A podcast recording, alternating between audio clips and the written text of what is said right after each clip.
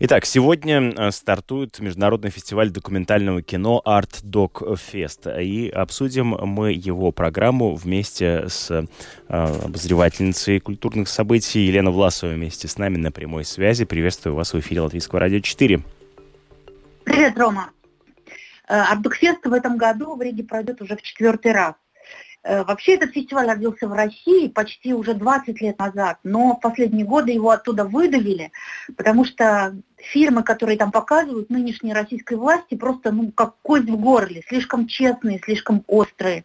Не говоря уже о том, что сам организатор фестиваля Виталий Манский, он имеет статус иноагента. Ну, честно говоря, наша публика не особо привыкла ходить в кино на документальные, на документальные фильмы.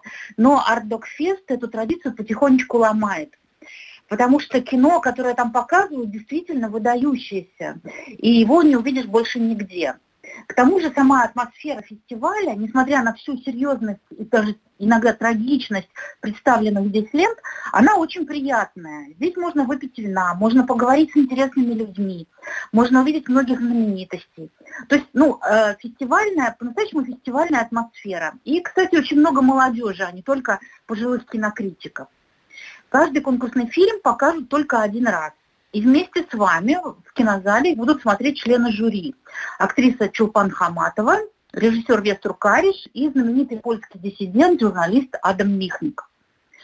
Э, конкурсные фильмы показывают в кинотеатре Splendid Palace по одному большому фильму на сеансе, но будет еще и программа бесплатных сеансов в арт-центре Зузеум. Там надо просто записаться. Завтра в кинотеатре Splendid Palace пройдет ночь кино. На одном сеансе покажут сразу пять лент, плюс э, будут выступления диджеев и вообще очень интересная программа, которая начнется в 10 вечера и закончится уже на рассвете воскресенья. Ну а сегодня на открытии фестиваля покажут документальный фильм «Свидетель времени», ленту о выдающемся латвийском режиссере документального кино Юрисе Подниксе. Хотя с момента гибели Юриса Подникса прошло уже более 30 лет, он до сих пор является, наверное, самым известным в мире латышским кинематографистом. И его фильмы посмотрели миллионы людей. В конце 80-х годов, в начале 90-х, Юрий Сподникс был, что, э, как сейчас это называется, стрингером. На закате СССР он объездил все горячие точки и запечатлел развал Советской империи. Его знаменитые кадры штурма ОМОНом Вильнюсского телецентра в январе 1991 года обошли весь мир. И, кстати, возможно, именно благодаря этой публичности тогда не была пролита еще большая кровь. А до этого Подникс сделал знаменитый фильм «Легко ли быть молодым», настоящую бомбу, которая подрывала основы СССР. И у него был знаменитый фильм «Созвездие стрелков», где впервые был развенчан миф о красных латышских стрелках. В общем, э, он сделал достаточно много интересных лент. И, кстати, мало кто помнит, что в свое время вместе с Артемием Троицким и Янисом Шеткевицем Юрий Сподник сделал передачу «Видеоритмы» на латвийском телевидении. И он же снимал первые клипы для Валерия Леонтьева и Лаймы Вайкулы. В общем, личность это была очень многогранная.